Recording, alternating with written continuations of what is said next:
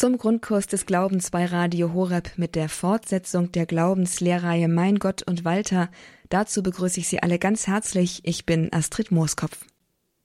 Was macht man mit dem ganzen schrecklichen, bösen, ungerechten, das einem in der Welt so begegnet oder von dem man auch nur hört? Wie kann man angesichts des unschuldigen Leidens von so vielen Menschen glauben, dass Gott ein barmherziger Vater ist? Es scheint fast, als müsste man das eine oder andere leugnen, um zu einer Lösung zu kommen. Entweder man verschließt die Augen vor all den Katastrophenmeldungen, oder man wendet sich eben von Gott als Barmherzigen ab, also von Gott, wie die Kirche ihn bekennt und verkündet. Das zumindest ist die Reaktion der meisten Menschen, die sich mit diesem Problem auseinandergesetzt haben. Doch, gute Nachrichten, es gibt noch eine andere Möglichkeit nämlich zu hören, was die katholische Kirche selbst zu diesem Problem zu sagen hat. Denn sie hat nie bestritten, dass es sich hier um einen ernstzunehmenden Konflikt handelt, zu dem es eine gute, aber vor allem eine wahre Antwort braucht. In der heutigen neunten Episode der Glaubensreihe Mein Gott und Walter geht es genau darum, um das Böse und darum, wie der katholische Glaube damit umgeht.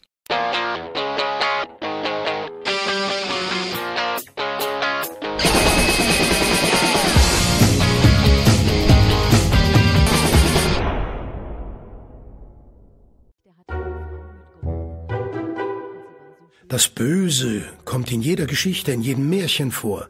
Dabei wird es selbst heute von vielen nur für ein Märchen gehalten. Das Böse gibt es doch gar nicht. Oder doch? Zur Hilfe kommen uns die großen katholischen Denker der Scholastik. Was ist denn das Böse eigentlich? Am besten wird es im Vergleich von Licht und Dunkel deutlich. Was ist Dunkelheit? Dunkelheit ist keine positive Größe, sie ist das Fehlen von Licht.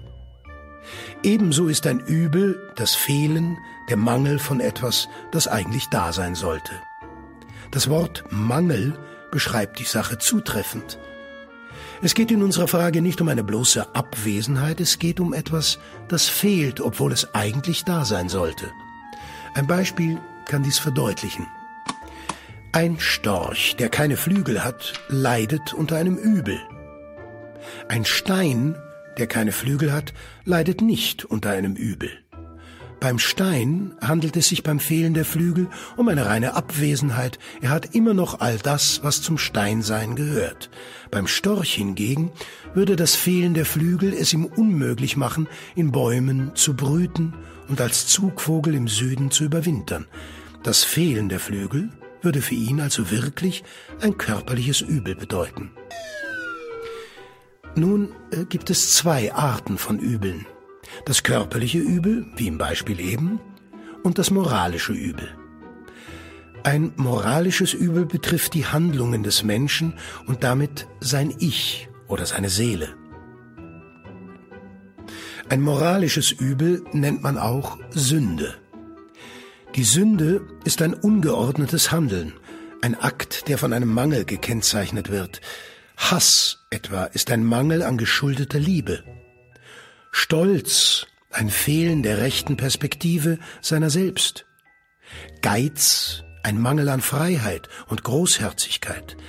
Bei der Sünde fehlt immer etwas, das eigentlich da sein müsste. Warum wählt der Mensch eine Handlung die doch offensichtlich mangelhaft ist. Das müsste ihm doch auffallen. Nun, in der Sünde wählt der Mensch nie den Mangel, das Schlechte an sich. Er wählt nicht das Schlechte als etwas Schlechtes, sondern er wählt es unter irgendeinem Aspekt des Guten.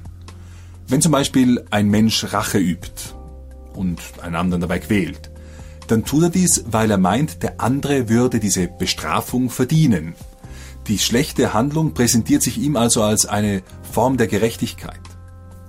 Das gilt sogar für einen Menschen, der sich das Leben nimmt und den Tod wählt. Eigentlich macht er das nicht, weil er den Tod als Tod will, sondern damit die Umstände, der Druck, das Leid, das auf ihm lastet, aufhören. Also nicht den Tod um des Todes willen, sondern um ein Ende seines augenblicklichen Zustands zu finden. Der Mensch wählt also das objektiv Böse und Schlechte immer unter irgendeinem Aspekt des Guten. Das kann in der Wirklichkeit natürlich ganz verbogen und verkehrt sein. Was ist der Grund dafür? Der Grund liegt in der Struktur des Willens. Der Wille ist eine Strebkraft. Wenn ich sage, ich will, ich möchte, dann heißt das, unser Wille neigt sich irgendetwas zu. Etwas, was ihm als wünschenswert erscheint. Das bedeutet natürlich auch, dass also in dem, was ich will, irgendetwas ein Gut sein muss, das ich eben erstrebenswert finde. Und genau unter diesem Aspekt wähle ich dann auch das, was objektiv gesehen nicht gut, sondern sehr schlecht ist. Diese Überlegungen helfen uns, drei Dinge zu verstehen. Erstens, weil der Mensch seine Handlungen stets unter dem Aspekt des Guten wählt, kann es für ihn schwierig sein, die Sünde als solche zu erkennen. Darum hört man so oft, also ich wüsste nicht, was ich für Sünden haben soll. Und dem, der eben noch einem anderen Schaden zugefügt hat, von dem wir dann hören, das geschieht ihm doch recht. Also es präsentiert sich ihm als Gerechtigkeit. Zweitens können wir auf diese Weise verstehen, wie eine Versuchung funktioniert. Die Sünde präsentiert sich immer im Gewand des Schönen und des Guten. Sonst wären wir gar nicht versucht, unseren Willen darauf zu richten und der Versuchung zu folgen. Darum wird auch jemand, der uns zu einer bösen Tat anstiften will, kaum über das Schlechte der Tat sprechen, sondern er will uns aufzeigen, warum es so gut wäre, das jetzt zu haben. Das scheinbare Gut wird dann gleichsam in unserer Vorstellung so aufgeblasen, dass es uns die Sicht verstellt auf das, was eigentlich gut wäre und richtig. Drittens erkennen wir aufgrund dieser Schilderung die Notwendigkeit, unser Gewissen zu schulen und zu bilden, und zwar am Maßstab des objektiv Guten. Nur dann können wir unterscheiden, ob es sich um ein echtes oder ein scheinbares Gut handelt, wenn wir in so eine Situation kommen. Halten wir am Ende dieser Betrachtungen zusammenfassend fest. Es gibt seelische Übel und körperliche Übel. Die seelischen wiegen wesentlich schwerer als die körperlichen. Wenn zum Beispiel ich unter einem körperlichen Übel, einem kaputten Fuß leide, dann bin ich vielleicht ein schlechter Langstreckenläufer. Wenn ich aber unter einem seelischen Übel leide, also einer Sünde, dann bin ich nicht ein schlechter Läufer, sondern ein schlechter Mensch. Weiters halten wir fest, dass ein Übel ein Fehlen, ein Mangel von etwas ist, das eigentlich da sein sollte. Denn das weist auch den Weg in die Bekämpfung häufiger Sünden. Ist die Sünde eine schlechte Angewohnheit, ein Mangel, dann ist die effektivste Methode, gegen einen Fehler anzukämpfen, diesen Mangel zu beheben, das heißt die entgegengesetzte Tugend zu üben. Ungeduld bekämpft man, indem man Geduld übt. Genauso wie man Dunkelheit am besten mit Licht vertreibt. Okay, bislang haben wir uns vor allem mit dem Wesen des Übels auseinandergesetzt. Was ist ein Übel? Aber da bleibt die Frage, woher kommt es denn, wenn Gott die Welt gut geschaffen hat? Die Grundlagen, die wir eben gelegt haben, werden uns auch hier helfen, die biblische Geschichte besser zu verstehen und einige interessante Einsichten zu gewinnen. Der Mensch ist ein Geschöpf Gottes und von Gott zur Gemeinschaft mit ihm berufen. Fundament einer jeden Gemeinschaft ist die Liebe. Liebe jedoch bedingt Freiheit, denn ein sich schenken kann nur in Freiheit und nicht als Zwang geschehen. Das erste Buch der Bibel schildert in bildhafter Sprache nicht nur die Schöpfung des Menschen, sondern auch seinen Fall. Das ist die Geschichte mit den Äpfeln. Aber dabei geht es gar nicht um Äpfel, der Mensch wäre auch mit Bananen nicht besser ausgestiegen. Es geht um eine Entscheidung, eine Entscheidung für Gott und für seine Gebote. Der Mensch nun wählt nicht Gott, er wählt sich selbst und eine von Gott losgelöste Autonomie. Der griechische Begriff autonomos bedeutet sich selbst gesetzt sein, und hier in diesem Fall bedeutet das ganz konkret, selbst festlegen zu wollen, was gut und schlecht ist. Dieser Baum der Erkenntnis von Gut und Böse will das bedeuten.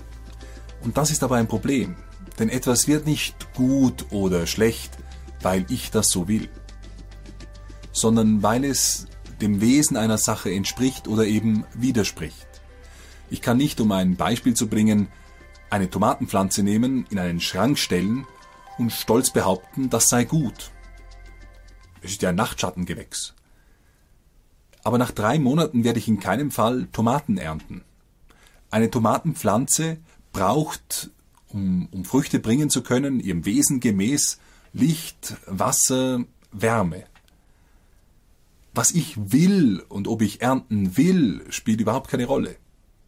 Wir sehen also eine Autonomie, die losgelöst ist vom Wesen der Dinge, vom Schöpfer, der diese Dinge geschaffen hat, die stoßt auf viele Probleme. Und genauso ein Problem haben wir eben am Beginn der Menschheitsgeschichte. So wird es in der biblischen Erzählung beschrieben. Der Mensch nutzt seine Freiheit nicht zu einem Akt der Liebe hin auf den Schöpfer, sondern er ist beschäftigt mit seiner eigenen Autonomie. Diese Wahl, diese Entscheidung ist nicht eine, die ihn zu Gott führt, sondern die ihn exklusiv bei sich selbst zentriert verweilen lässt. In diesem Sinn kann man auch die Worte verstehen, die Gott nach dem Sündenfall im Garten Eden spricht. Mensch, wo bist du? Natürlich weiß Gott, wo Adam ist, er muss nicht im Garten herumlaufen und ihn suchen. Aber hier kommt in bildhafter Sprache zum Ausdruck diese tief gehende Entfremdung des Menschen von Gott. In seiner Auf- und Ablehnung verliert der Mensch die Freundschaft mit Gott, die heiligmachende Gnade, welche Grundlage dieser Freundschaft ist. Mit dieser Hinwendung zum eigenen Ich, zum Egoismus, zerstört er auch sein Verhältnis mit der ganzen Schöpfung. Die Folge sind eine Reihe körperlicher Übel, an die Stelle eines Entschlafens und Hinübergangs ins Jenseits tritt der Tod, der Leib und Seele auseinanderreißt. Dazu kommen eine Reihe von Übeln, welche dem Menschen seine Endlichkeit und notwendige Bezogenheit auf Gott hin klar vor Augen führen sollen. Die Strafen, um in biblischer Sprache zu reden, sind nicht einfach Vergeltung, im Kern sind sie schon der erste Schritt Gottes auf den Menschen zu. Der gefallene Mensch kann in der Erfahrung seiner Zerbrechlichkeit beginnen zu begreifen, dass er als Geschöpf auf seinen Schöpfer hinbezogen ist, dass die Isolation im eigenen Ich schmerzhaft und zerstörerisch wirkt. Es wundert also nicht, dass der biblische Bericht auf die Strafen sogleich die Verheißung der Rettung durch den Erlöser folgen lässt. Zum Versucher gewandt spricht Gott, Feindschaft setze ich zwischen dich und die Frau, zwischen deinen Nachkommen und ihren Nachkommen. Er wird dir den Kopf zertreten, du triffst ihn an der Ferse. Wir haben nun über das Böse allgemein gesprochen und über die Frage, wie es in die Welt gekommen ist. Was ist jedoch mit dem, der als der Böse schlechthin bezeichnet wird, mit dem Teufel? Zu den schauerlichsten Dingen gehört gewiss die Vorstellung eines Mannes in knallroten Leggings. Ob er dann noch Hörner auf dem Kopf hat, ist eigentlich fast schon Nebensache. Gibt es dieses Böse schlechthin? Gemeint ist jetzt nicht der genannte Modetrend aus den 80ern, der sicher bald wiederkommen wird, sondern die Frage, ob es Teufel und Dämonen gibt. Die Quelle der Sünde, so haben wir festgestellt, liegt im Missbrauch des freien Willens, im Umkehren einer Ordnung durch die Bevorzugung geringerer Güter gegenüber den höheren. Sündigen kann daher nur, wer den Gebrauch der Vernunft und des Willens hat. Tiere mögen Dinge tun, die uns unliebsam sind, etwa wenn mir ein Hund in die Wade beißt. Das ist nicht schön, aber ein Tier ist instinkt- und triebgesteuert und sündigt nicht. Genauso wie der Stein nicht sündigt, der mir auf die Zehe fällt. Der sagt dann nicht, hahaha, jetzt habe ich ihm aber ordentlich einen blauen Zeh verpasst. Sündigen kann nur der, der diese Ordnung auf Gott hin begreift und sie deswegen auch verkehren kann. Es braucht also Verstand und Wille und es braucht die Freiheit, damit man ein Übel wählen kann. Im christlichen Weltbild gibt es jetzt allerdings nicht nur den Menschen als gottfähiges Vernunftwesen. Auch die Engel sind durch Vernunft und Wille auf Gott hin geschaffen. Darum muss sich auch der Engel in einem freien Akt der Liebe seinem Schöpfer zuwenden. Und dies haben offensichtlich nicht alle getan. Dass es zu einem Fall in der Engelwelt gekommen ist, ist biblisch attestiert. Zahlreich sind die Verweise auf Teufel und Dämonen. Nach der Ansicht einiger Kirchenväter, darunter Augustinus, wird der Fall der Engel schon im Schöpfungsbericht selbst angedeutet. Und zwar an der Stelle, wo es heißt, und Gott schied das Licht von der Finsternis. Dass es also Teufel und Dämonen gibt, ist Teil des christlichen Bekenntnisses.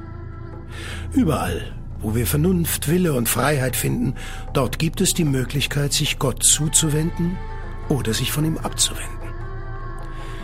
Die gute Nachricht ist jedoch, das christliche Weltbild kennt keinen Dualismus. Es kämpfen hier auf Erden nicht ein guter gegen einen bösen Gott, Gott gegen den Teufel. Es gibt nur einen Gott und der ist gut. Er hat Geschöpfe zur Teilnahme an seinem Leben geschaffen. Die Teilnahme müssen sie jedoch in Freiheit annehmen. Ich kann nicht jemanden zwingen, mich zu lieben. Liebe bedingt Freiheit. Und dieselbe Freiheit ermöglicht auch Ablehnung der Gemeinschaft mit Gott.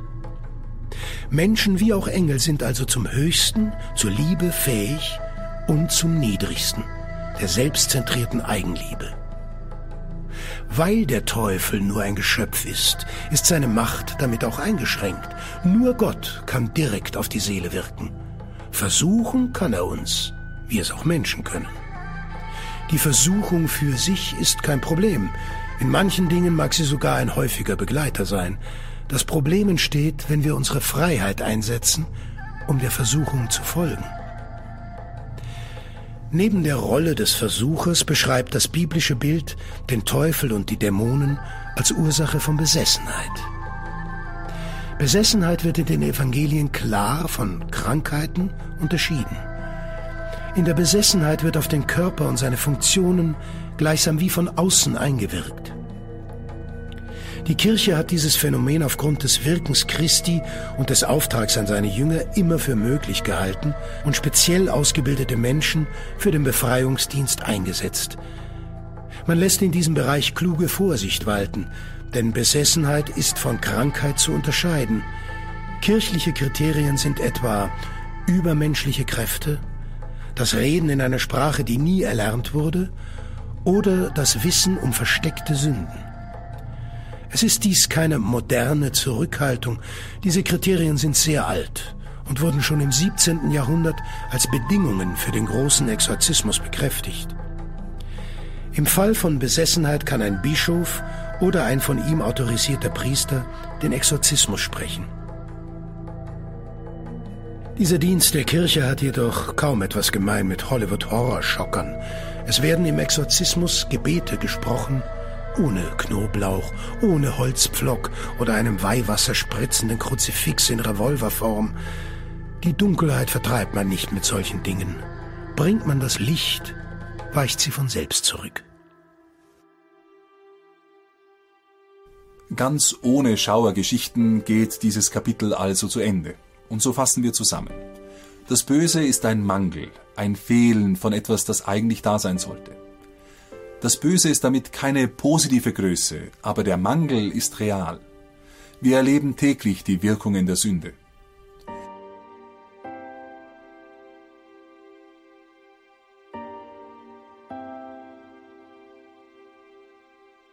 Wenn nur Licht die Dunkelheit vertreiben kann, wenden wir uns nun jenem Licht zu, das in der Welt aufgeleuchtet ist, um uns aus dem Dunkel der Sünde herauszuführen. Jesus Christus.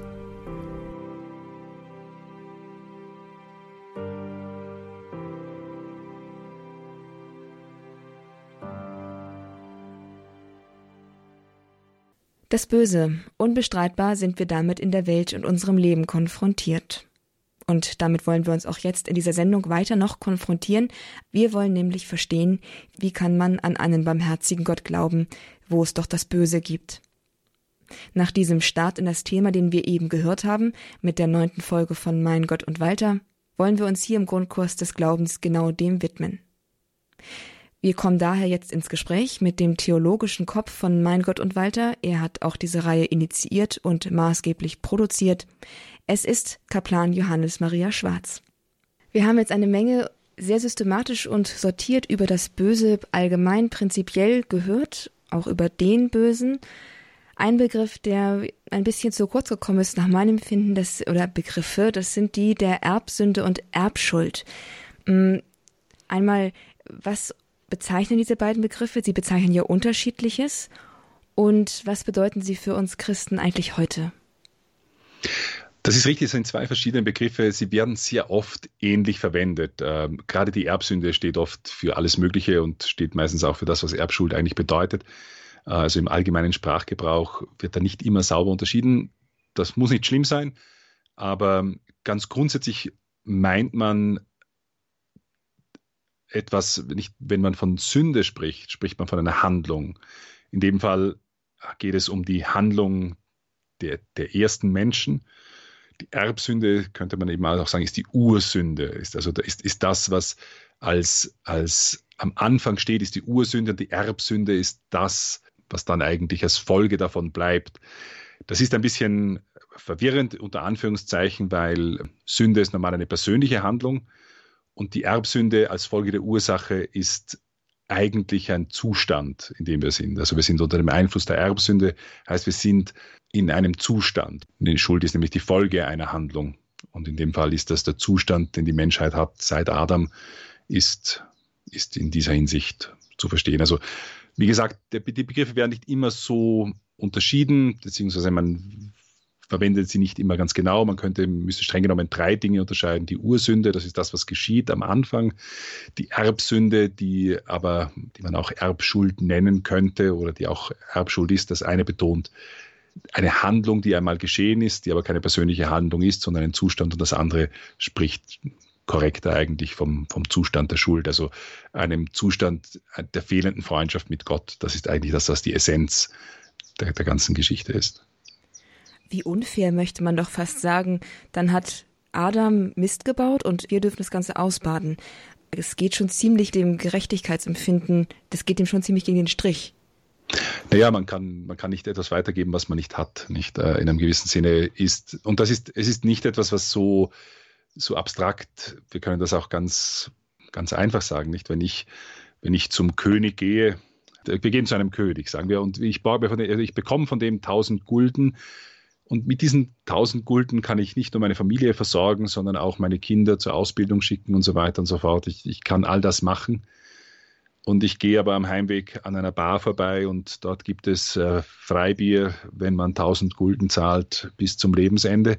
Und ich entscheide mich für dieses Freibier und gebe die 1000 Gulden, damit ich mich Tag für Tag danach betrinken kann. Dann habe zwar ich einen, eine Entscheidung getroffen, einen Fehler gemacht, aber die Folgen sind alle, die nach mir kommen, alle, die von mir abhängig sind, die leiden dann darunter nicht. Äh, und zwar in doppelter Hinsicht. Einerseits, weil sie das, was ihnen geschenkt worden wäre, durch mich nicht mehr da ist. Und weil ich wahrscheinlich dann als Betrunkener nicht ein sehr angenehmer Mensch bin, der noch mehr Leid auf sie, über sie bringt. Adam und Eva standen vor Gott mit einer, mit der wirklichen Wahlfreiheit, sich für oder gegen ihn zu entscheiden. Aber wir in unserem Zustand der Erbschuld sind nicht mehr völlig frei. Wir sind schon beeinträchtigt. Wir, uns zieht es bereits eher zum Schlechten hin. Wir haben auf jeden Fall äh, also Neigungen, die eben nicht mehr geordnet sind. Aber das ist ein bisschen nicht, was geschieht nach dem Fall im Paradies. Man wird aus dem Paradies vertrieben, aber es passiert noch etwas. Im Prinzip leiden wir unter einer, einer Schwächung des, des Verstandes. Also das, wir, wir sehen nicht mehr mit derselben Klarheit Gott und unsere Emotionen sind ungeordnet. Also wir müssen eigentlich meistern auch unsere, unsere Leidenschaften, die hin und her gezogen werden und so weiter. Also wir sind eigentlich Sklave, wir sind den Leidenschaften gefolgt in der Ursünde, wir, wir sind dem Ungeordneten gut gefolgt und wir leiden jetzt darunter, dass diese Unordnung fortbesteht. Diese Unordnung ist jetzt aber nicht einfach nur eine Vergeltungsmaßnahme Gottes, dass Gott sagt, ja, jetzt aber zahle ich euch das heim, dass ihr mir nicht gefolgt seid, sondern in dem steckt, wie bei allem, was Gott macht, eigentlich sein, sein Heilswille. Das, das, die Tatsache, dass wir als Geschöpfe, die wir geschaffen worden sind von Gott, nicht auf Gott hingegangen sind, um auf die Liebe, aus der wir geschaffen sind, mit unserer Liebe zu antworten, dass wir jetzt unsere Begrenztheit, unsere Unfähigkeit, unsere Schlechtigkeit, dass wir unter der leiden, die soll uns bewusst machen, dass wir einen Erlöser brauchen, dass wir auf Gott verwiesen sind, dass wir als Menschen nicht alles aus uns heraus machen. Es wäre, ich, weiß nicht, ob es dazu eine theologische Meinung gibt, aber nicht, wenn das jetzt nur Adam und Eva betroffen hätte, dann wäre dasselbe Problem wahrscheinlich wieder geschehen mit Kain und Abel noch bevor sie die vielleicht umgebracht mhm. hätten, äh, oder mit irgendeinem Menschen, mit dem Menschen wieder danach, weil der Mensch aus dieser Geschichte nicht ganz rauskommt. Also dieses, das Leid, was der Mensch erfährt aufgrund des Sündenfalles, das ihm seine Begrenztheit vor Augen führt, die Ungeordnetheit, die es, die es notwendig macht, für ihn zu erkennen, dass er einen Erlöser braucht, all das sind eigentlich Dinge, die ihn auf das Heil hinordnen. Denn mit, dem, mit der Vertreibung aus dem Paradies wird ja auch, das nennt man das sogenannte Proto-Evangelium, wird ein erster Hinweis auf die kommende Erlösung gegeben. Wir kennen alle die Mutter Gottes mit der Schlange zu Füßen. Nicht? Du triffst ihn an der Ferse und du zertrittst ihm das Haupt. Das ist eigentlich im, im, Hebräischen nicht eindeutig begrenzt auf Maria bezogen. Es ist eigentlich auf den Erlöser bezogen. Nicht Maria indirekt, weil sie durch sie der Erlöser kommt. Aber äh, dass dieses Bild, was sich bei uns in der Bildsprache durchgesetzt hat, ist eigentlich im, im, hebräischen Text vom Geschlecht her wäre das auf den Erlöser bezogen oder unter anderem beziehen, also könnte man es beziehen auf ihn oder es ist nicht ganz klar, ob es auf einen ihn oder eine sie bezogen ist. Im Prinzip ist, ist mit diesem Protoevangelium, mit dieser Verheißung des Heils, das zieht sich eben auch durch diese Strafe. Also diese Strafe hat etwas Pädagogisches, die hat etwas, wo der Mensch begreifen muss, dass er verwiesen ist auf Gott weil das hat er nicht gemacht. Die ersten Menschen haben das nicht gemacht, sie haben sich nicht auf Gott hingeordnet und sind gefallen. Und die Folge dieses Falles ist, dass sie begreifen müssen, dass sie auf Gott verwiesen sind und deswegen eben auch nach einem Erlöser schreien, nach einem, der sie rettet. Und das ist, das ist das, der erste Schritt zum Heil eigentlich, zu erkennen, dass man verwiesen ist auf Gott, dass man Gott braucht. Dann hat sich tatsächlich eigentlich von Adam und Eva zu uns in dieser Hinsicht gar nichts verändert, nämlich die totale Angewiesenheit auf Gott bestand vorher und jetzt auch, und nur sehen wir sie jetzt halt leidvoll. Wir sehen sie leidvoll und es ist in, in der Tat eigentlich oft, äh, das Leid ist eine, eine schwierige Sache und wir werden vielleicht in dieser Episode noch mehr darüber sprechen. Ähm, und es ist nicht immer klar in, in jedem Zusammenhang, dass das der Grund ist, aber das Leid hat auch etwas, eben auch einen, einen pädagogischen Aspekt, möchte ich fast sagen, nicht? Also im Leid bewährt sich die Liebe. Im Leid muss die Liebe triumphieren und groß werden. Im Leid gibt es viele Tugenden, die nur dann eigentlich erwachsen können. Also es ist die Tatsache, dass, dass es diese Dinge gibt, ein Stück weit eben diesen pädagogischen Wert, dass wir auf Gott wieder zugehen, aus der Erfahrung des Leids heraus, aus der Begrenztheit. Auf den Zusammenhang von Leiden und dem Bösen können wir jetzt noch ein bisschen eingehen. Also Krankheit als Folge von Sünde ist alle Form von Übel im letzten, hat sie nicht ihren Ursprung in der Ursünde? Das ist eine wichtige Frage, nicht? Also, oder eine Frage, die, die man ganz unterschiedlich beantworten kann, je nachdem, welches Gewicht man verschiedenen biblischen Aussagen in welchem Zusammenhang mitgibt, nicht? Man, man kann sagen, dass mit der Sünde kam der Tod in die Welt. Also Paulus sagt das. Und es ist aber die Frage, was meint er? Nicht meint er einen physischen Tod oder meint er den Tod als eine Trennung von Leib und Seele, die äh, etwas Schmerzhaftes ist, was den Menschen auseinanderreißt mit der gesamten Ungewissheit, die eigentlich erst daraus kommt, durch den Fall gewinnt der Tod seinen Schmerz. Die Frage also ist, wie, wie hat die Welt im Plan Gottes ausgesehen vor dem Sündenfall? Da gibt es die Frage nicht, warum hat der Löwe gewisse Zähne? Nicht gab es also Leid auch im Paradies unter Anführungszeichen, weil Gott Wesen geschaffen hat. Der Löwe ist trotz seiner Zähne vermutlich nicht auf die Diät Löwenzahn ähm, spezialisiert, sondern auf Dinge, die möglicherweise auch davonlaufen vor ihm, nicht wie Antilopen oder, oder ähnliches.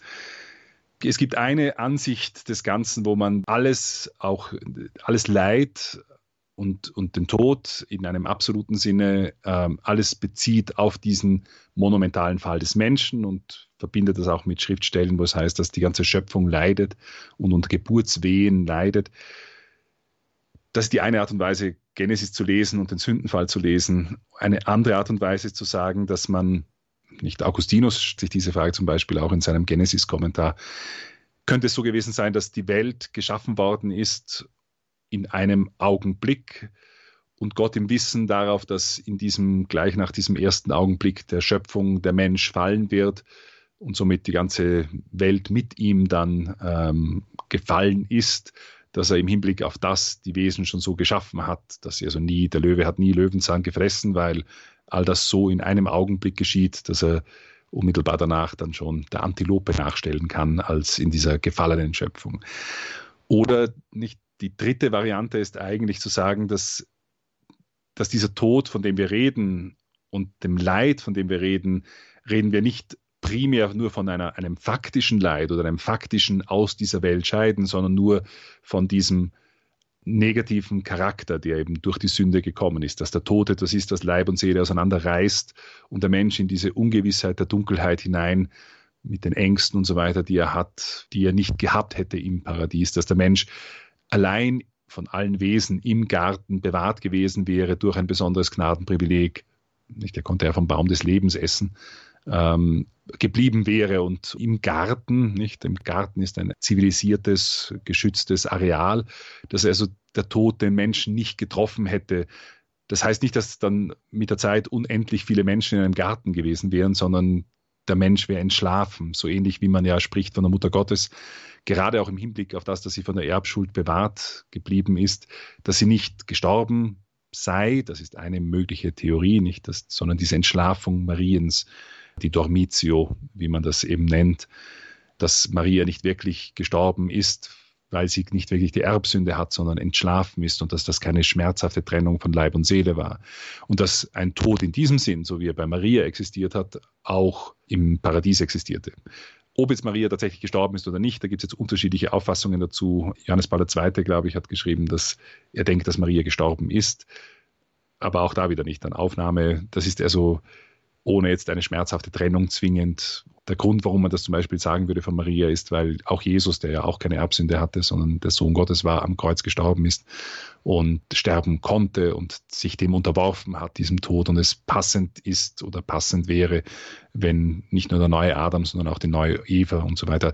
Also das ist eine theologische Frage, die wir nicht klären müssen in dieser Episode, mhm. aber diese Frage grundsätzlich, ob im paradiesischen Zustand Leid im Tierwelt gegeben hat, im Tierreich hat das ja keine moralische Qualität. Also der Löwe macht ja nichts Böses. Das scheint uns so. Wir betrachten das so, weil wir das vielleicht menschlich anschauen. Aber dass dieses Leid im Tierreich, das keine moralische Bezug hat, weil der Löwe handelt nach seiner geschaffenen Natur, wenn er die Antilope frisst. Nicht, dass wir auf diese Art und Weise eigentlich ausgehen können von einer Welt, die sich dann auch langsam entwickelt haben kann, wo Tierarten ausgestorben sind, Dinosaurier und alles Mögliche, die in dieser Entwicklung waren, dass es also Leid und Tod im Tierwelt gegeben hat und dass auch der Mensch gestorben wäre, aber dass dieser Tod einer gewesen wäre, der eben nicht schmerzhaft war, also nicht ein Tod, so wie, wie, er, wie er heute eigentlich geworden ist, durch den Sündenfall, dass, dass dieser Schleier ist, dieses, diese Trennung von Leib und Seele, sondern dass es gewesen wäre wie bei der Jungfrau Maria nach der Dormitio, also nach dieser Entschlafung, wie man theologisch oft annimmt. Mhm. Also von, das sind die verschiedenen Arten und Weisen, wie man diese, diesen ursprünglichen Zustand denken kann. Und das hat natürlich eine Auswirkung darauf, wie man das Leid beurteilt. Äh, bei dieser dritten Variante, das ist ein bisschen ein Anknüpfen an etwas, was ich in einer anderen Folge gesagt habe über Glaube und Wissenschaft, dass wir wenn wir uns mit Gott beschäftigen, dann müssen wir aufpassen mit unseren Gottesbildern. Und viele unserer Gottesbilder kommen aus der Kinderbibel. Und in der Kinderbibel haben wir vielleicht gesehen, dass da Lamm und Löwe nebeneinander liegen im Paradies. Also diese Vorstellungen, die wir vielleicht von daher mitnehmen, auch wieder von Gott und wie diese Welt funktioniert. Ich habe dort gesagt, nicht Gott ist nicht handsam, sondern selbst nicht der Löwe Judas. Er ist, er größer und vielleicht auch etwas wilder, als wir ihn uns vorstellen. Um ein Beispiel zu bringen, nicht Erdbeben, die scheinen für uns ein Übel zu sein, nicht? Weil da sterben Menschen und da ist alles, da passiert alles Mögliche, auch was, was, was tragisch ist und fürchterlich. Aber unsere Welt, so wie sie ist, ist ohne Erdbeben gäbe es gar kein Leben. Denn die Erdbeben sind im Endeffekt nur eine Folge davon, dass wir einen flüssigen Erdkern haben, auf dem sich diese Kontinentalplatten bewegen. Und hätten wir keinen flüssigen Erdkern, dann hätten wir kein Magnetfeld, das in dieser Intensität und so weiter notwendig ist, damit überhaupt Leben auf unserem Planeten existieren kann. Denn wenn es dieses Magnetfeld nicht kennt. Wir alle wissen, was das Magnetfeld für tolle Sachen macht mit der Strahlung, die von der Sonne kommt, nämlich die Polarlichter. Aber es würden nicht einfach Polarlichter fehlen, sondern ohne Magnetfeld würde diese ganze Sonnenstrahlung auf die Erde treffen und alles Leben, so wie wir es kennen, vernichten wie wir uns diese Welt vorstellen, wenn wir uns eine Kinderzeichnung anschauen von der Welt und dem Paradies und wie wir das ist, dann ist das vielleicht auch sehr simplifiziert und wir machen aus dem lieben Gott wieder so ein mächtiges Geschöpf, das so irgendwie nach unserem Gusto alles macht. Auch da müssen wir vielleicht größer schauen und merken, dass dieser Kosmos, in dem diese unendliche Weite und alles im Plan Gottes seinen, seinen Platz hat und wo wir sind im Universum, wie wir sind im Universum, wie dieses Universum ist, dass das alles Teil ist von dieser Schöpfung des guten Gottes, auch wenn Folgen davon uns heute treffen und vielleicht uns anders treffen, weil wir gefallen sind, weil, unser, weil wir den Tod anders erleben, als wir ihn vielleicht erlebt hätten, wenn wir nicht gefallen wären. Also drei verschiedene Arten und Weisen, Genesis zu lesen. Ich glaube, dass die dritte Möglichkeit die ist, wo Vernunft und, und Glaube am ehesten zusammenfinden können. Und wie ist das mit diesem anderen Paradox, dass es manchmal so scheint, dass gute Menschen mehr leiden als solche, die Böses tun? Es gibt da ja auch so einschlägige Psalmen, die Frevler gedeihen wie Unkraut und oder wie war das? Und wer Gutes tut, der der liegt krank und geschlagen der nieder. Und das erleben wir ja auch oft in unserer eigenen Umgebung, dass Menschen, die aufrichtig sind, die ehrlich sind, oft weniger gut durch das Leben kommen, mit mehr Schwierigkeiten zu kämpfen haben, als solche, die, die es sich halt leicht machen, ja, also das, das ist, ich glaube, das ist sehr, sehr menschlich. Das, das geht uns allen so, wenn mir irgendwas Schlechtes passiert, dann denke ich ähm, nicht, warum mir passiert das mir, warum kommt das, kommt das mir und der, der hätte es doch eigentlich verdient, nicht? Oder mehr verdient wie ich, sagen wir so. Und de, mhm. de, dem scheint es gut zu gehen und, und der lebt überhaupt unmoralisch und, und da müssen wir zwei Dinge unterscheiden. Zum einen stimmt es einmal nur begrenzt. Also wenn die Psalmen das sagen, dann sagen die das aus dem Psalmisten heraus, der so wie wir aus einer gewissen Situation heraus spricht, wo man sich selber sieht und einen anderen sieht. Ob statistisch häufiger ist, dass es jemand, der versucht gut zu leben, äh, dass dem öfter schlecht geht, ähm, das glaube ich gar nicht. Das heißt, es gibt einen Aspekt, unter dem es genau das Gegenteil ist und einen, einen Aspekt, unter dem es vielleicht so sein kann. Und der eine Aspekt, unter dem es absolut nicht so ist, ist, dass ich, als, wenn ich leide und ich kann dieses Leiden einordnen. Als Christ sowieso, weil als Christ kann ich sagen, mein Gott ist einer, der aufs Kreuz gestiegen ist einer, der gelitten hat. Die Apostel sind nicht in einer Wellness-Oase 98 Jahre alt geworden und haben sich massieren lassen bis in die Ewigkeit hinein, sondern sind ausgezogen und sind gesteinigt worden, verkehrt gekreuzigt worden und haben alle bis auf den Johannes üblicherweise laut Tradition das Martyrium erlitten. Die ganzen Christen, die hinausgegangen sind, sind haben sich gefreut, schlecht behandelt zu werden, das ist schon in der Apostelgeschichte, nicht bei Petrus und Johannes, äh, für den Herrn zu leiden. Also eine Religion, die einen einen Gekreuzigten uns vor die Augen stellt, da sollte es uns nicht wundern, dass das grundsätzlich der Weg des Leides nicht ein Paradoxon ist, äh, sondern in der Liebe und der Hingabe, die sich im Leid bewährt, muss sich auch bei uns diese Liebe und Hingabe im Leid sehr oft bewähren. Aber, und das ist der Unterschied, warum ich würde sagen, der, der gut lebt, oft weniger leidet, ist, weil er seinem Leiden einen Sinn geben kann. Der Katholik sagt sehr oft, opfers auf. Nicht? Und das heißt, wenn ich, wenn es mir gelingt, in der Liebe diesem Übel, das auch wirklich ein Übel ist und auch wirklich ein gemeines Leid ist, dass ich das aufopfere und das hingebe, dass ich das Gott anbiete und versuche in der Liebe stark zu werden, das hat etwas Erlösendes. Denn es ist die Liebe, die uns am Kreuz erlöst, nicht das Leid. Was Jesus am Kreuz für uns gewirkt hat, das kommt noch in einer Episode bald. Ähm, nicht, das ist nicht, Christus hat so viel gelitten und darum sind wir gerettet, sondern Christus hat durch dieses Leiden hindurch geliebt. Und es ist die Liebe, die unsere Ungerechtigkeit, unsere Sünde alles aufwiegen kann. Also so ist es auch bei uns selbst. Also wenn wir eine Schwierigkeit annehmen können und in Liebe tragen können, dann bringt das Heil. Und wenn ich das sehen kann, dann kann ich auch in einer schwierigen und in einer leidvollen Situation in einem gewissen Sinne sogar fröhlich sein also ich muss nicht jubeln emotional, weil emotional tut das weh, aber, aber ich, es gibt einen Aspekt in meiner Seele, der, der sich freuen kann, gedemütigt zu werden, schlecht behandelt zu werden, ein Leid zu tragen, weil er weiß, dass es einen Sinn hat. Und jetzt stellt man sich jemanden vor, der nicht weiß, wozu das Leid gut ist, weil es für ihn das Leid sinnlos ist. Ein Mensch, der nicht an Gott glaubt und leidet und diesem Leid nicht entkommen kann, der ist viel, viel schlechter dran, wie jemand, der dieses Leid einordnen kann. Also in diesem Sinn wird jemand, der nicht glaubt oder vielleicht auch ein schlechter Mensch ist, das muss nicht immer dasselbe sein, der wird viel mehr leiden unter demselben Leid. Und unter diesem Aspekt leidet der Gläubige weniger. Mhm.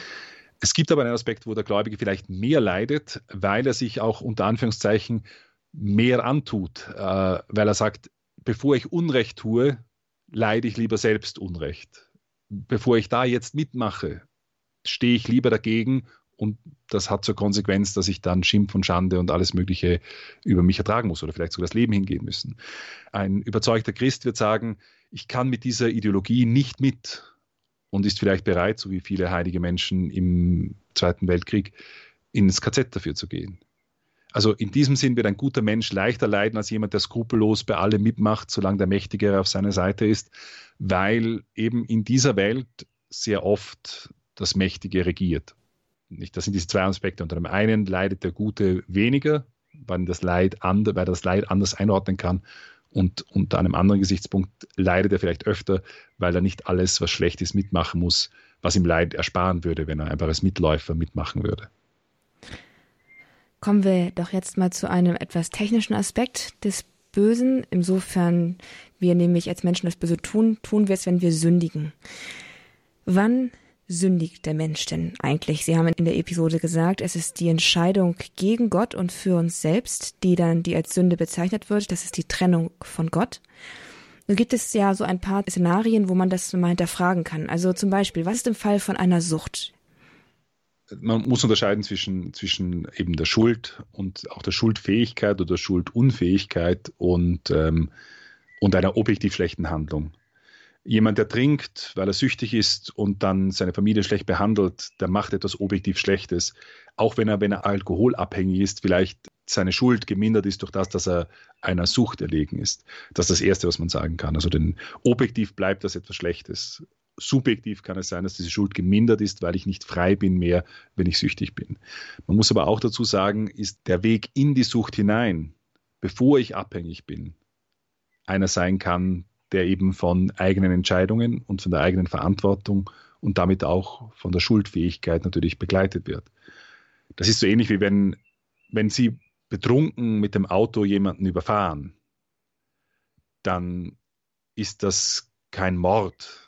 Sie haben einen Menschen zu Tode gebracht und nicht, aber Sie, wenn Sie betrunken sind, sehen Sie nicht mehr klar und sehen doppelt und merken vielleicht gar nicht, dass Sie da jemanden überfahren. Aber das heißt nicht, dass sie frei wegkommen. Sie haben zwar nicht vorsätzlich gehandelt, aber sie haben sich betrunken ins Auto gesetzt oder sie haben sich im Hinblick darauf, dass sie noch Auto fahren müssen, betrunken. Und da hatten sie noch den, den Gebrauch der Vernunft und des Willens. Und von daher ist bis zu diesem Zeitpunkt, sie begeben sich schuldhaft in eine Situation, die dann negative Konsequenzen hat.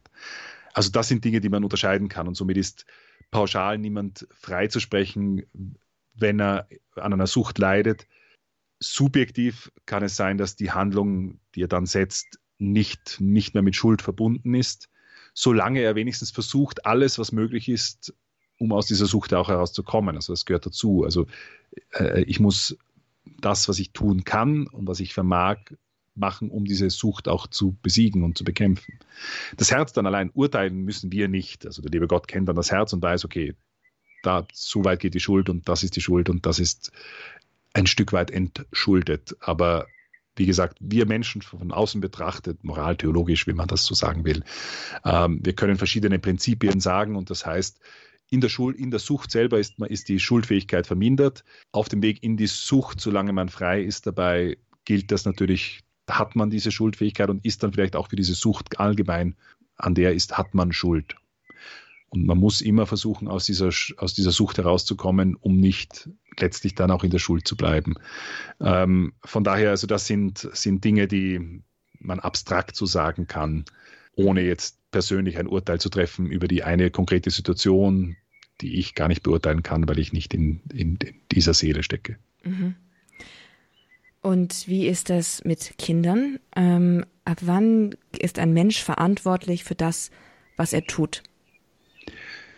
Ich würde sagen, ab dem Zeitpunkt oder nicht nur etwas, was ich sagen würde, aber ab dem Zeitpunkt, wo er gut und böse unterscheiden kann. Und, und zwar als gut und schlecht und nicht nur ich will das oder ich will das nicht, äh, wie es vielleicht ein Kleinkind macht, dass ich will jetzt das und ich will, da, da geht es nicht um eine Hinordnung auf ein Ziel oder nicht ein Erkennen um das, was auch Kinder haben ein Gefühl dafür, nicht Kinder haben Scham, Kinder haben auch, auch als kleine Kinder bekommen sie mit, ob etwas gut ist oder schlecht, je nachdem, ob sie dafür belohnt werden oder, oder nicht. Äh, oder ob sie geschimpft bekommen, nicht? Normalerweise sagt man eben das Vernunftalter ab dem Zeitpunkt, wo ich zwischen Gut und Böse unterscheiden kann. Und das ist auch das Alter, wo man Kinder dann zur Beichte schickt und wo man dann auch, nicht meistens ist das halt rund um die Erstkommunion, wo man sagt, jemand ist alt genug, um zu unterscheiden zwischen normalem Brot und dem Leib Christi. Jemand ist davor halt auch um diesen Zeitpunkt auch fähig, um zu erkennen, was gut und schlecht ist äh, und seine Handlungen entsprechend darauf auszurichten, weil man nicht nur ein in Windeln gewickeltes Energiebündel ist, das schreit und will und eben nicht will, sondern erkennen kann, das ist richtig und das ist falsch. Also das kann bei Kindern unterschiedlich sensibel sein. Wir hatten immer gescherzt, dass von einigen unserer Professoren, die wir hatten, die große katholische Familien hatten, nicht die Kinder, die waren alle so geprägt und geformt, die waren ab drei, ab drei Jahren konnten die schon zwischen Gut und Böse unterscheiden, weil sie alles von zu Hause natürlich von ihren professorischen Eltern und aus der Erziehung heraus mitgenommen haben. Mehr scherzhaft, ähm, wie gesagt, normalerweise würde man halt so sagen, nicht die Erstkommunion macht man im Normalfall im Alter von ungefähr acht Jahren. Beim einen früher, beim anderen später. Ähm, eine Frage zum Thema Versuchung, die ja auch Thema war in der Episode. Warum lässt sich der Mensch so gerne ja, verlocken, versuchen, so gerne täuschen? Das hängt damit zusammen, dass der Mensch in, in der Art und Weise, wie er auf das Gute hingeordnet ist und die verschiedenen Dinge, die sich ihm als gut präsentieren, die, die ihm da vorscheinen, dass die nicht immer in derselben Kategorie sind. Nicht? Das, was der Mensch an, anstrebt, ist diese unmittelbare Gratifikation, dieses das Gute, das ich jetzt will und das ihm die Leidenschaften vorgeben und so weiter und so fort. Was aber nicht hingeordnet ist auf ein höheres Gut, das vielleicht aber auch in einem gewissen Sinne weiter entfernt liegt. Ähm, nicht Gutes zu tun heißt oft einmal zuerst Schlechtes zu meiden und ungeordnete Leidenschaften zu besiegen, während die ungeordneten Leidenschaften ihr Gut, das sie mir vorstellen, wo sie sagen, das ist es, warum du das machen solltest, die bekommen sofort ihr Genüge getan. Also die bekommen sofort ihre Gratifikation. Dass dieses, ich will jetzt und ich will das jetzt und das Gefühl möchte ich jetzt und das möchte ich jetzt, das liegt viel näher, als zu sagen, ich, ich, erwerbe mir eine Tugend, was das eigentliche Gut ist, was mich dann hinordnet auf Gott. Das ist halt ein längerer Prozess und somit nicht so diese unmittelbare Gratifikation. Also ich glaube, das, was, was uns, was die Versuchung attraktiver macht, noch als sie ohnehin schon ist, durch das, dass uns etwas, ein scheinbares Gut aufgeblasen wird, ist eben, dass dieses scheinbare Gut uns auch meistens unmittelbar zur Verfügung steht und dass das unmittelbar zur Gratifikation führt. Und ähm, da müssen wir Menschen sagen, okay, was ist das höhere Gut, auf das ich mich erst hinbewege, ein Gut, das vielleicht auch nicht dieses höchste Gut, das Gott selber ist, das ich erst am Ende meines Lebens wirklich fassen kann. Ähm, dazu ist es notwendig, die Tugend zu kultivieren, damit ich sagen kann, okay, ich gehe nicht auf diese unmittelbaren Gratifikationen, auf dieses schnelle Glück, unter Anführungszeichen Glück ein, sondern ich, ich, ich auf dieses höhere Gut, auf das richte ich mich aus. Aber ich glaube, das ist der Grund, warum wir Menschen da oft uns gerne täuschen lassen, äh, warum wir gerne der Versuchung ja zusagen, weil wir eben auch schnell das bekommen, was uns die Versuchung präsentiert. Ein weiterer Punkt, der so am Rande angesprochen worden ist, zuletzt in der Episode heute, das ist das mit dem, mit den Dämonen, mit dem Exorzismus. Sie sagt in der Episode, dass es so etwas wie diese Hollywood-Schocker bei, bei so Exorzismen sowas nicht gibt, also bei, bei Teufelsaustreibungen. Diese Schocker tauchen aber immer wieder auf und sind immer wieder in aller Munde und einer hat mich doch, als ich in, in meiner Jugend sehr beschäftigt. Das war der Exorzismus der Emily Rose und dort stirbt die Besessene am Ende. Wie ist denn das, Kaplan Schwarz? Können Dämonen Menschen umbringen? Also ich glaube, der, wenn der Exorzismus der Emily Rose basiert, wenn ich jetzt richtig habe, auf, auf der Geschichte eigentlich von Anneliese Michel, ähm, die ja, genau. ein, ein, Exorzismus, der in den, ich, in den 70er Jahren durchgeführt wurde. Ähm, nicht unter Horrorgeschichten meine ich vor allem, dass wie halt in Hollywood kämpfen eigentlich immer Gott und der Teufel miteinander. Also Hollywood, das sind Dualisten. Das Weltbild, das dort präsentiert wird, ist, das Gute kämpft gegen das Böse und das Gut sitzt zwar meistens am längeren Ast, aber, aber es ist eigentlich ein fairer Kampf, nicht? So ist es grundsätzlich einmal nicht. Also das ist einmal grundsätzlich schon theologisch verkehrt, weil auch das Dämonische kann nur versuchen zu zerstören. Er ist zwar selbst keine kreative Kraft, ist nicht etwas, was, was äh, auf der gleichen Ebene steht wie Gott, der das Sein schlechthin ist. Also das geht immer um, um Geschöpfe, die gefallen sind. Und so wie wir Menschen schlechte Dinge tun können und anderen Leid zufügen können, ist das natürlich auch grundsätzlich in der Engelwelt möglich. Wobei das ist der zweite Unterschied, eben meistens Exorzismen nicht in dieser Dramatik ablaufen, wie dann eben bei manchen dieser Filme das präsentiert wird. Also das ist so ein bisschen, auf was ich da hinaus wollte mit, mit diesen Aussagen. Es gibt Geschichten, die tatsächlich ja schwer zu denken geben oder eben auch, auch schwer beschäftigen können, so wie sie das beschäftigt hat. Aber auch da ist grundsätzlich zu sagen, das Erste und Wichtige zu verstehen ist, dass der Triumph des, des Dämonischen ist grundsätzlich nicht die Besessenheit ich möchte fast sagen, Besessenheit ist fast ein bisschen ein, ein, eine blöde Geschichte für den Teufel, weil gewinnen kann er die Seele damit nicht zwingend. Und das ist das, was bei diesem Exorzismus der Emily Rose die Richtung, in die man mit diesem Film, den ich damals auch gesehen habe, gegangen ist. Ähm, Besessenheit beschreibt eigentlich eine körperliche Geschichte und nicht eine seelische Geschichte, primär. Es ist zwar im Evangelium meistens davon die Rede, dass man seine Seele dafür bereitet, aber das ist eben auch die schlimmere Herrschaft des Teufels, ist eigentlich nicht, wenn er den Körper manipuliert, sondern wenn er die Seele gewinnt. Und das tut er viel unspektakulärer als bei jeder Besessenheit, indem wir uns der Sünde hingeben. Also das heißt, ins Verderben werden wir ganz unspektakulär in der Regel geführt, einfach indem wir schwer sündigen, nicht? indem wir unseren Nächsten hassen und anstatt ihn zu lieben, unserem Nachbarn die Hölle wünschen, anstatt ihm das Heil zu wünschen, indem wir nicht verzeihen, Menschen, die uns Schlechtes angetan haben. Also das sind die Arten und Weisen, wie das Dämonische und ich sage das Teuflische wirklich bei uns im Leben einen Sitz haben können, weil das uns wirklich von Gott entfremdet. Also dort, wo wir dem, der uns braucht, nicht helfen, hat der Teufel mehr gewonnen, als wenn er irgendjemanden da fremde Sprachen sprechen lässt äh, oder andere Dinge macht, die mit einem klassischen, einer klassischen Besessenheit zusammenhängen, übernatürliche Kraft und so weiter. Ähm, das ist einmal die erste Unterscheidung, die wichtig ist. Also Besessenheit ist in der Regel etwas, was den Leib betrifft und nicht die Seele. Ähm, oder den Leib betreffen kann und nicht die Seele. Das heißt auch, da nimmt, da nimmt praktisch diese, diese Kraft, nicht Besessenheit, äh, Be Besitz von, von den körperlichen Funktionen. Da spricht, wenn der dann irgendwelche Schimpftriaden rauslässt oder auf in irgendwelchen Sprachen, die diese Person nie gelernt hat, flucht, dann spricht nicht die Person, sondern eben etwas anderes benutzt den Leib. Und von daher ist die Besessenheit eigentlich weniger schlimm wie die durchschnittliche schwere Sünde, mit der fast jeder an der Kirchbank sitzt. Also das muss man sich einmal fast ähm, dramatisch vor Augen halten.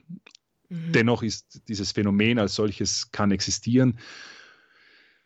In, in, in diesem Film, der Exorzismus der Emily Rose, wird das dann so, wenn ich das richtig im Gedächtnis habe, wird das ein bisschen so verstanden ist, dass diese Person aufopfernd. Sie hat eine Erscheinung dann noch, glaube ich, der Mutter Gottes und sie nimmt dieses Übel, dieses Leiden an als etwas, das sie praktisch dann aufopfert und sühnt und auf diese Art und Weise dann auch die Seele die Rettung findet, aber, aber nicht. Ich weiß nicht, ob das dann mit einer historischen Begebenheit rund um Anneliese Michel, ob das irgendwo aus der Luft gegriffen ist für diesen Film oder nicht, das kann ich jetzt nicht so genau sagen. Aber grundsätzlich ist das, ist, ist das die Richtung, aus der man, glaube ich, generell diese Dinge betrachten sollte. Also die, die Tatsache, dass Besessenheit ein Phänomen ist, ein existierendes Phänomen, das gibt es, aber ein nicht sehr häufiges Phänomen und eines, das weniger dramatisch ist in der Regel wie eine seelische Besessenheit. Es gibt Formen der Besessenheit, wo jemand durch Sünde seine Seele so geprägt hat und so geöffnet hat für das Dämonische, dass eben auch Besessenheit dann folgen kann. In diesem Sinne spricht auch das Evangelium davon, dass man, wenn man seine Seele nicht gleichsam schmückt, dann kommen sieben Dämonen zurück, nachdem man einen ausgetrieben hat. Aber das ist, das ist diese Öffnung hin auf das Böse ganz, ganz, ganz allgemein. Nicht? Aber schlimmer ist eigentlich die Sünde als eine Besessenheit.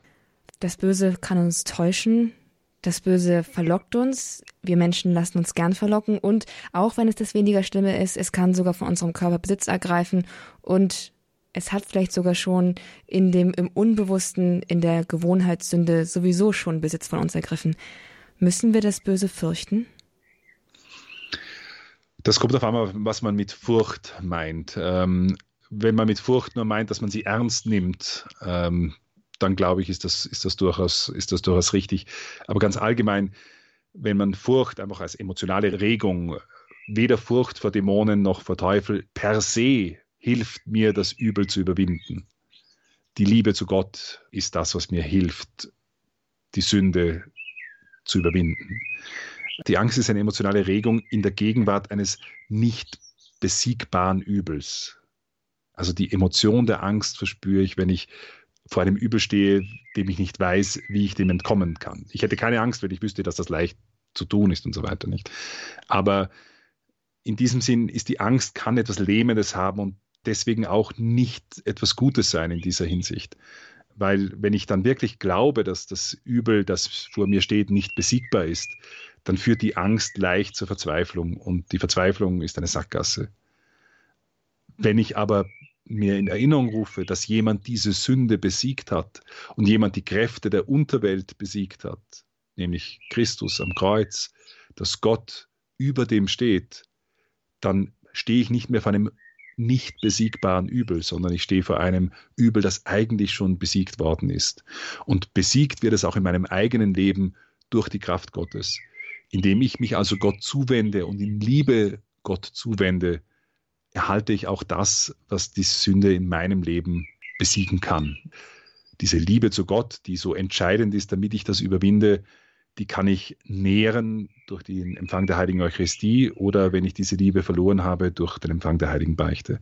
Also Beichte und Eucharistie sind die beiden besten Mittel, um die Liebe zu Gott zu vertiefen und zu vergrößern in meinem Leben und damit auch den Bann und die Herrschaft der Sünde in meinem Leben zu brechen. Also Beichte und Eucharistie sind die Mittel. Angst, wie gesagt, im Sinne von Respekt, ja, okay, das kann man so, kann man, könnte, könnte man so nennen, aber Angst für sich genommen hilft mir noch nicht weiter. Die Liebe zu Gott, aber die hilft mir weiter. Sagt Kaplan Johannes Maria Schwarz, Internetmissionar, Einsiedler und Macher der Glaubensreihe Mein Gott und Walter. Unser Thema war in diesem Grundkurs des Glaubens das Böse und was die katholische Kirche und der Glaube dazu sagen. Wie er nämlich mit der Wirklichkeit, in der uns ja das Schlechte, Leid und Schmerz immer wieder begegnen, umgeht. Das hat uns Kaplan Johannes Maria Schwarz heute nahegebracht. Einen herzlichen Dank dafür, auch für die manchmal erfrischend humorvollen Erklärungen zu diesem Thema. Herzlichen Dank. Was wir also gelernt haben? An Gott glauben bedeutet keineswegs die Augen zu verschließen vor der Realität, sondern vielmehr ermöglicht der Glaube an Gott und an Jesus Christus uns, einen Sinn im Leid zu erkennen, gerade wenn es um unsere persönlichen Leiterfahrungen geht. Das Böse kommt nicht von Gott, so auch nicht das Leid. Für uns aber kann das Leid ein Weg werden, um Gott zu finden.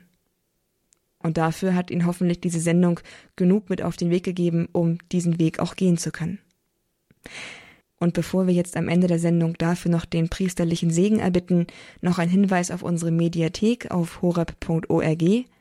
Dort können Sie nämlich unter Grundkurs des Glaubens diese neunte Folge von Mein Gott und Walter nachhören. Ebenso finden Sie dort auch die acht vorangegangenen Episoden inklusive Gespräch mit Kaplan Johannes Maria Walter, mit dem wir auch heute hier zu Gast hatten.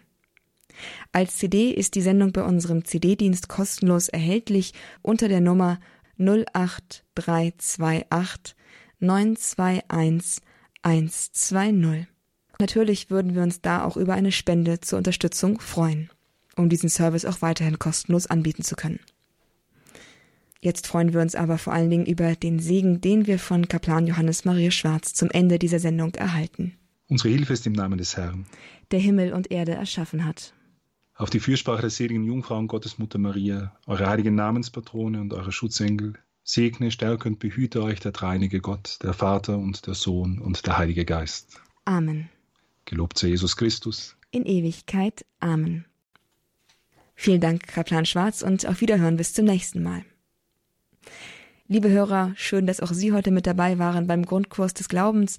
Viel Freude wünsche ich Ihnen jetzt mit unseren weiteren Sendungen bei Radio Horeb. Dafür und auch überhaupt wünsche ich Ihnen Gottes Segen. Ich bin Astrid Mooskopf. Hier ist Radio Horeb. Leben mit Gott.